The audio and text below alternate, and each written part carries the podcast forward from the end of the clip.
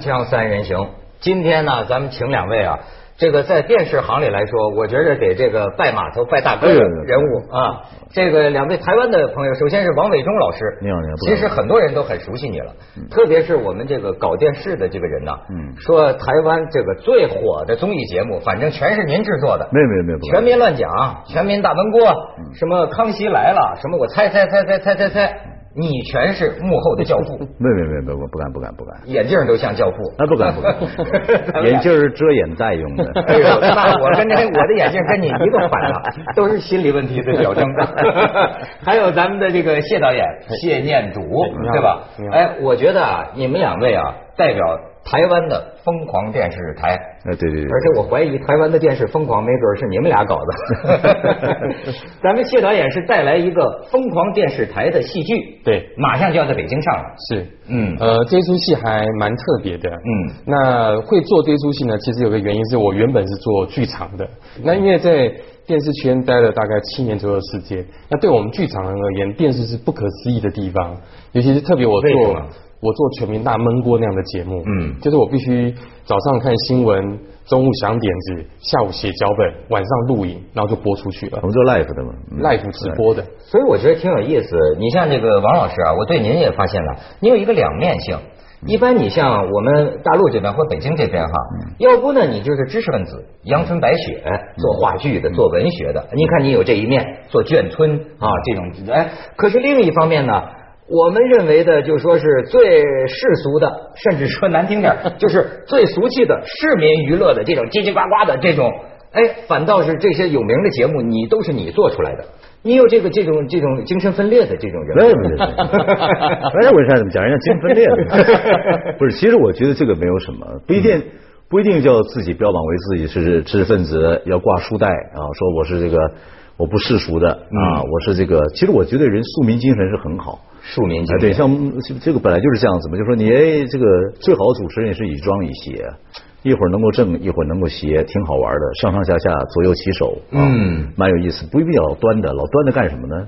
就人就是这个快乐文化嘛，快乐知识嘛，那蛮有趣的。哎呀，我投奔你就行吗？行嘞 我觉得这是觉悟。行嘞哎 真的，你刚才讲到一点呢，庶民精神，所以我就没想到啊，就台湾这个综艺节目的制作人，他是在这个层面上认识这个问题。对，因为我们以前以前最早的时候在，呃呃一九七九年之前，当台湾电视还没有直播分离的时候，也是老三台嘛。嗯老三台其实就是比较严肃的，那个时候是也是党政军的电视台，所以基本上主持人也高高在上的，然后就跟老、跟老师讲话一样，说各位朋友，今天是蓝是很天是很蓝的啊，嗯云是很白的啊嗯等等。然后后来因为在一九七九年当直播分离之后，所以这个很多的呃幕前幕后的人就从民间来了，呃，真的学这行的，或者这些表演人才从剧场啊，哦、从这个康乐队啊，从的餐厅秀啊，从很多地方来，所以那个时从那个时候开始。我做一个节目叫《连环炮》，就带了很多主持人进去，像胡瓜呀，后来蹦恰恰呀，什么都是从那一波进来的啊，曹启泰呀，都是那个时候进来的。那那个时候人就是开始就说，哎，就开始喜剧的人开始当主持节目了，哎就是这个主持人就开始不就开始就不想赢得尊敬，只要赢得喜欢就很好了。这好像是你评价吴宗宪的话。真的，我就这样子就是。因为喜剧的东西就是，你看那个家里面啊，那爸爸啊，那父权不是那么强烈的时候，嗯爸爸喜欢耍耍宝，喜欢开开玩笑，那整个那个家庭就会比较和乐，小孩就喜欢到家里来玩，嗯那主持人就这样，主持人就不是招一大帮人来家里玩吗？就就这样的意思。你像谢导演，从我们大陆这边来观察，那家我们都爱，好多人吧，至少非常爱看台湾的娱乐节目，什么这《康熙来了》、全民什么的大闷锅的这种，觉得嘿都在网上看嘛。嗯，但是你的这个戏里，我感觉你还是有所批判。嗯，其其实还好哎，那个批判，呃，我们等于说拿自己的这个行业来开点玩笑，没有到没有到批判的那个程度。嗯。我进到电视台里面就看到这么多呃奇怪的设备，然后录的方式、工作方式就跟剧场完全不一样。我印象最深刻是我第一次写个脚本 给伟忠哥，我辛辛苦苦，他要开始污蔑我了。好好好，我喜欢这样。我我辛辛苦苦，嗯我是台北艺术大学读了五年的戏剧研究所，再读了四年的赖研究所。赖导演赖声川导演的学生，哎呦，沦落至此啊！啊 第一次写脚本，嗯写的很辛苦，一整天就写了一张这样 A4 的纸，然后交给伟龙哥说，哎，这是我九年的精华，嗯嗯就在这一张纸。字字血泪。对，伟龙哥这样看，这种本啊，我大学就会写了。我当时这么牛啊！我这么牛啊！因为那时候纸张只有一张哎，所以不这么抛下讨厌抛下去的时候是轻轻飘下去的。然后我就觉得这怎么会差这么多？然后后来就看到他一个人在摄影棚里面走过来、踱过去、走走走，忽然间就开始讲说：“哎，你讲什么什么？”就对着演员说：“哎，你讲什么什么？你讲什么什么？你讲什么什么？”不不不不不不，好来，机器录，好笑的不得了。我觉得怎么会这样？哎呦，就觉得哎我是不是白学了？白学了九年，后来发现哦，其实素材不一样，那呈现出来的效果就完全不一样。我们可能花三个月，可能花半年，呃，做一出戏，我可能讲三十个笑话，然后讲一段故事，讲一个情感，讲个道理，观众就满意的不得了。嗯但在电电视里面，五分钟，我可能一上去，观众就要觉得好笑。可能要讲个十个笑话在那五分钟之内，然后再讲一个歪理，然后观众还能感动，他就是成功的粉。哎，这个咱能聊通了。他说这意思啊，要照我看呐、就是说学生腔。你知道这个在我们大陆啊也普遍存在。我有时候我也真觉得不知道是为什么，就是说，你看我们的很多晚会，嗯包括这个开幕式、闭幕式，这个主持人，包括我这个主持人啊，奉命朗诵的这些台词。我老实讲，我觉得大家是不是是听而不听了，就是司空见惯了？因为你只要稍微认真想想，他到底朗诵了些什么呢？不是是这个你就觉得这个太傻了吧？这是个过程。太傻了！我说怎么可以？对，就像现在不管是各种颁奖典礼啊，嗯比如说台湾的什么金马奖、金钟奖，这儿的什么金鸡奖、百花奖等等，你说上去领奖或者是颁奖人啊，他还是会对词儿啊。我是文涛，我是伟忠。今天我们颁什么奖呢？我们颁灯光奖。哎呀，灯光太重要，不照在脸上看不到五官是吧？啊，嗯还要对词儿。我觉得这是很很怂的一件事情。没错没错其实上台这是一个 party 嘛，就是现场有什么人，现场状况是怎么样，咱们讲这个氛围就好。嗯喜剧也是一样，这个氛围对了，否则老是什么扛包袱、抖包袱，就很就非常的零零角角，哎就很多刀斧之功。呃，是是是那，氛围对就就不要那么对词儿，就是今天哎，我们上等一下我们去搬灯光，好，那我们看看台上什么人打个招呼，今天的气氛是怎么样，讲点笑话好玩就好了。所以呢，我有时候就看台湾啊，老实讲，我这个是非常佩服。因为呢，我们现在呃也有很多这个从台湾借鉴这种综艺节目的形式哈。可是从我这我这一个观众来讲啊，我怎么觉得真正说能把我逗笑的啊，不是说大家领着鼓掌那种搞笑的，真正能把我逗笑的，往往还是我在网上看的台湾的这些个综艺节目。当然，这个有一说啊，我们现在也反三俗呢啊。嗯，我觉得这个问题啊，就是说中华民族传统文化有一种对文以载道的那种要求。嗯，就老觉着吧，有些东西说你俗气，你水平低。我觉着我们太看清这个搞笑能力。可是实际上，我们这个做主持人的，我觉得我最缺乏的，其实是最痛感没有的，就是这个能力。你说像我们这儿人，就说你这个人很滑稽啊，说这主说这个你爸怎么样？我爸爸很滑稽，好像你爸爸就不庄重，君子不重则不威。嗯，可是如果你说在老外来讲说 you are very funny 啊，说你很有趣，这个是对你来讲是非常包的事情。就是哎，你这人跟我在一起相处，我觉得花儿也开了，水也流了，挺好玩的。可是我们这儿人要端的，要端的呃对对对要压的，要压抑着。这就是我觉得这有点封建了，就整个社会就封建。其实呢，我就发现，你看你那眷村文化，我就发现啊，中国人呢在私下里头，你他是有幽默感，有是吧？但是咱们好像习惯于在台面上，在那种正式的场合。现在虽然有一些进步，但我觉得幽默感呢还是太少。跟家庭、跟家个人的话，跟家庭有关系；社会的话，就是整个跟大环境有关系。然后我们这个民族本来就辛苦啊，就是真的是兴百姓也也苦，亡百姓也苦，所以说百姓都苦啊。但像我呢，我觉得喜剧是从心里面快乐，你就自然会就会有喜剧。我是从小在眷村长大，眷村也不是每个爸爸都这样子啊。嗯我爸爸是北平出去的嘛，就是那小喜子啊，还爱开玩笑，嗯嗯嗯跟我妈又当年自由恋爱结婚，两个都十几岁的人就到了台湾，所以我爸爸是个我们家里是个快乐家庭。哦，哎怪不得是个快乐家庭。你把台湾的许多电视家庭都变成了快乐家庭。锵希望锵三人希行，望广告之后见。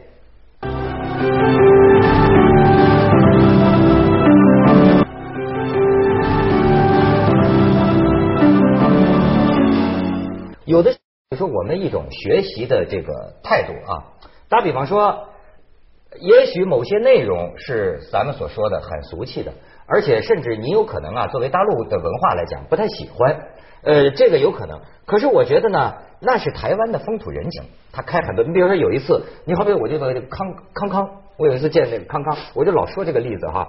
康康讲个话还挺黄的，对吧？跟旁边一个这个侯佩岑说，侯侯佩岑来了一句，说是这个有时候啊，男人细心温柔会把女人深深的打动。康康马上就来了一句，讲到打动了。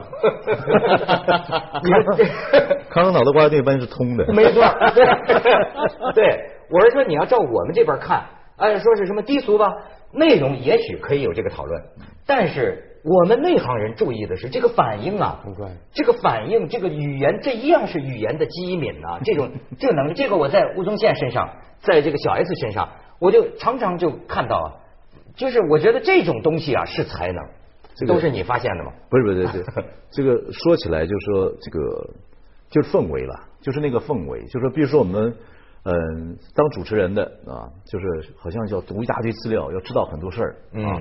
那其实我觉得最好的访问就是你就是准备两三个题目就好了，那接下来就聊天。为什么观众也不见得要在这个时段里面？因为媒体太多了。他如果真要懂得知识，他就看知识家，自己翻书，自己去找东西。有时候看电视的主持人呢，我觉得最棒的一种主持人是知之为知之，不知为不知，是知也。对吧？你知道就知道，不知道就不知道。就是你这，其实像很多主很多主持人要对这人背景了解太多，你了解什么呢？你了解了，观众不了解。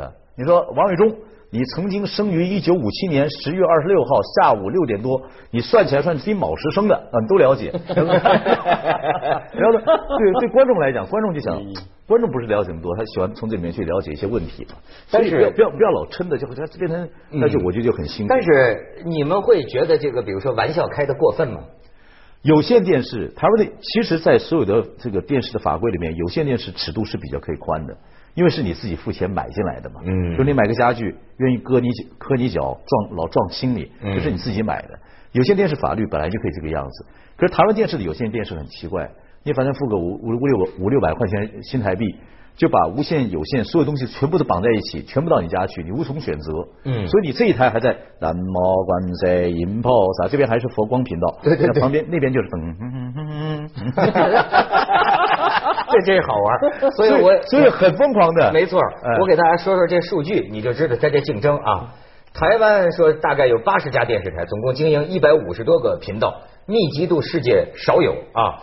台湾成为全球综艺节目产量最高的这个地区，因为台湾地区不大，那竞争非常激烈，那其实资源很有限，就整个都分散开来了。所以我们在疯狂电视台里面就讲说，有一个电视台，它只剩下两个员工，那这两个员工要让二十四小时的节目，那他怎么去执行？嗯，那其实这个过程当中，跟我在跟伟忠哥工作的过程有很多的。感受，因为我们常常用创意去解决一些困难，资源太少，资源太少人力财力都不够。嗯，对，譬如说我们第一个第一个第一个栏目就是新闻，要报新闻，才两个人哎，根本没有人去跑新闻，所以怎么办呢？他就在前面放九台电视，就是台湾各个新闻台的电视，他就直接报说，哎，现在这一台在报什么，那一台在报什么，那这边有一个是在讲超商抢劫案，哎，千万不要看，太血腥了，千万不要看。但是观众，你越叫他不要看，他越想看。那怎么办呢？他们就用主板快书，一个人讲，一个人演。哎呦，而且呢，我后来是觉得啊，我们所说的这个，我们这儿所说的综艺节目主持人呢，娱乐节目主持人呢，我后来到了台湾，我才明白，跟你们的那个娱乐节目主持人呢，不见得是同行。嗯，我后来才知道这种啊是什么呢？明儿我到台湾，我见到这个康康和这个这个吴宗宪哈，我听他们一聊啊，我才意识到，他们更可能跟赵本山是同行。你明白这意思？因为你看，我听他们说，哎，刚刚就是他们要夸赞呢，对岸的谁呢？他说赵本山厉害，嗯，演什么相声啊啊！你看我一听这个啊，我就突然反应到，他是这种说学逗唱，对对对，他是他所谓的综艺主持人。你看我们的综艺主持人，报幕式的是，是是从当年至少最早的啊，是从当年报幕员的那个时代，很多是从播音员最初转行，台湾一样，台湾一样的是吧？直就是我刚刚讲直播分离的时候，做了一个小小的一个。革命就是那个时候，我们就去，我是直播分离第一代的嘛，第一个制作公司的员员工嘛。我的老师带我们一起做制作公司，就是江吉雄，就现在正大综艺董事长在上海。那时候我们在开始从民间收了很多人，那时候胡瓜啊等等等等，就是那个时候我刚刚讲的，就那个时候就是我们引进来的。本来一开始也是报幕式的，也是各位女士、各位先生啊。哎嗯，但是我就突发奇想啊嗯，你这意思要讲，难道说我们再过个十年二十年，我们也有可能变成台湾现在娱乐节目这种生态？我觉得好像不大可能。这个大这个很难解释了，这个趋势很难。但我看我看现在大陆呃这个内地有一些的主持人已经开始自己说学逗唱啊、帅坏卖乖呀、已经开始哎也开始慢慢的可以可以不是那么报幕式的，也开始跟老百姓跟那个都互动。呃对对对，越来越好了。越来越好。但是呢，你看，比如说我们这边还在讨论前几年讨论一种啊，就是批评有些主持人模仿港台腔哦港台腔。但是后来啊，我就觉得啊，这个港台腔啊，如果指的是河南人非要学台湾人说话，那是挺恶心的，对吧？可是你要真说港台腔，我得说啊，即便是在台湾，为什么我老说人才啊？小 S 也只有一个呀，吴宗宪全台湾也只有嗯。一个呀。他不是说，所以为什么现在我觉得很多人你只能学这个形，他真正的这种这种反应能力啊，我觉得这个，你比如说最近咱们这个这个王老师又发掘了一个，听说也挺牛的，叫什么？陈汉典啊陈汉典。嗯，你说说你为什么发掘他呢？汉典是这样子，呃，我们发掘所谓的栏目人才有好几个地地地方，一个就是校园啊、有些校园里面很多校园大学的主持人，嗯，他能够跟大家同乐，嗯能跟大家打成一片，必有他的这个绝招。对我说人分好几种嘛，喜欢做演员的人有点自闭性格，喜欢做别人，不喜欢做自己。他演别人特别好，他演做自己的，他没有什么自信，嗯这是演员个性。歌手自信呢，是台下一万个人。只有一个人喜欢他，九百九十九个九千九百九十九个人都不喜欢他，他也没关系，他自恋个性特别强。哦 主持人就是我讲的，就是从小呢喜欢搂不一大堆人到家里来玩，冰箱也打开，东西也给大家小孩都吃吃了。啊然后回家之后，爸说谁吃的？谁搞的？怎么能你这样子？打一顿，打一顿，明天还是把小孩找过来。哦他就这样，他喜欢人来疯喜欢照顾大家，喜欢这个是严丝合缝，就喜欢这样子一个感觉。嗯好，那这个看点呢就是这样子。我们在全民最最大大闷锅这个这个系列里面，我们去找校园魔王，魔王就是模仿的魔嗯啊，那就是我们做一次比赛，后来在校校园发现到陈汉典，他非常有趣。汉典也是一个，你看康熙来了，他永远处在旁边儿嗯他没有什么，他不会要求自己的那个尊卑啊，对呃，自己本身很都是只要求人喜欢，不要求人尊敬的人。对 对，他只要让我演出，不管是大小大小角色嗯，他都喜欢，都开心，这是非常重要的一个喜剧人格个性。是吗？哎对对对我有这人格，但我没有人家那才能。所以咱们可以看看汉典的才能，也挺逗的。我们看一段。那个头收起来，这边不能摆摊了，这边是摄影棚啊。对啊，哎你要针对你要针对黄衣服的男生，不是啊，那你你这边摆摊啊，要搞清楚状况啊。好，就加收，加收是不是？要用黄立成的语调讲。你要搞清楚。黄立成，黄立成不是黄立行。没有，我觉得。DJ Dennis 的语气，DJ Dennis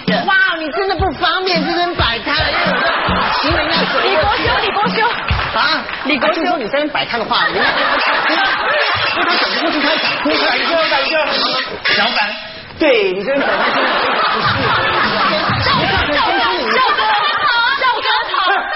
各位啊，你这边摆摊干什么啊？你有没有故意到？梁二群，梁二群。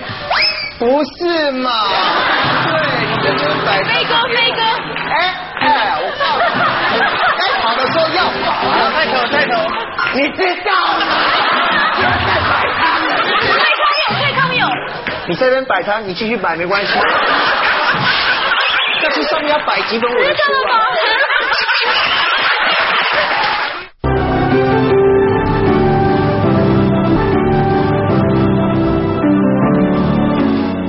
我为什么刚才就是在想啊，就是说将来有没有一天大陆的这种综艺节目也能玩到这个程度？我为什么又觉得又不大可能？你比如说啊，他这个宝岛，他就是这么一块，而且人都差不多，都是这种就像你说的庶民、市民，大家的这个调调差不多。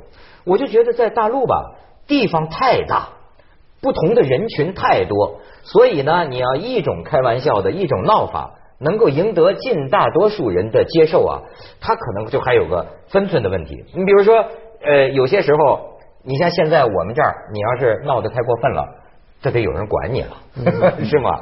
所以，所以如果说真的要了解说台湾的像我们综艺节目这样的东西，就是说台湾的节目来讲哈，其实我觉得疯狂电视台是一个非常好的一个管道，因为等于说我们把台湾的电视圈的整个生态，包括我们节目制作的整个过程流程，都很忠实的呈现出来。虽然稍微夸张一点，当然夸张是为了产生趣味感，包括甚至连什么拍卖，就我们拍卖节目，把自己的电视台给卖掉。这没有没有这样的事情，哎太，我想问问现现在你像你啊，就是生活在台湾这个电视生态里啊，呃，有没有让你觉得都出奇的他们的这个创意，他们的这个招儿？出奇啊。呃，我我我自己觉得，我想出奇，可是电视台不允许我，为什么？因为我想 做一个电视台还有什么不允许的吗？有有有，我想做一个节目，就因为现在现代人失眠的非常多，嗯我希望能够做一个帮助大家睡觉的节目。哦这是一个非那常容易啊非常我们这无聊的节目天天都帮人睡觉没有 没有，你这节目还有趣。我们这节目叫非常非常无聊。比如说呃，各位亲爱的观众，现在已经深夜了，你赶快睡觉，赶快睡觉，赶快睡觉，然后重播，啊播一整个晚上，收视率一定好。为什么？因为太无聊，观众睡着了，那就不会转台了，收视率就节节高升，到六点多醒来才慢慢掉下来。那我们在疯狂电视台里面也有一个这样子单元，哦，结合台湾所有最无聊的节目，然后把它兜在一起，效果非常好，观众爱的不得了。王老师，我们这边啊也有争论，有很多这个忧国忧民之士哈，认为这个电视，有的人认为电视教坏风俗，有的人认为电视说你你是要迎合老百姓的，但但也有的人认为你应该引导大家真善美。你你你怎么看这种事情？我觉得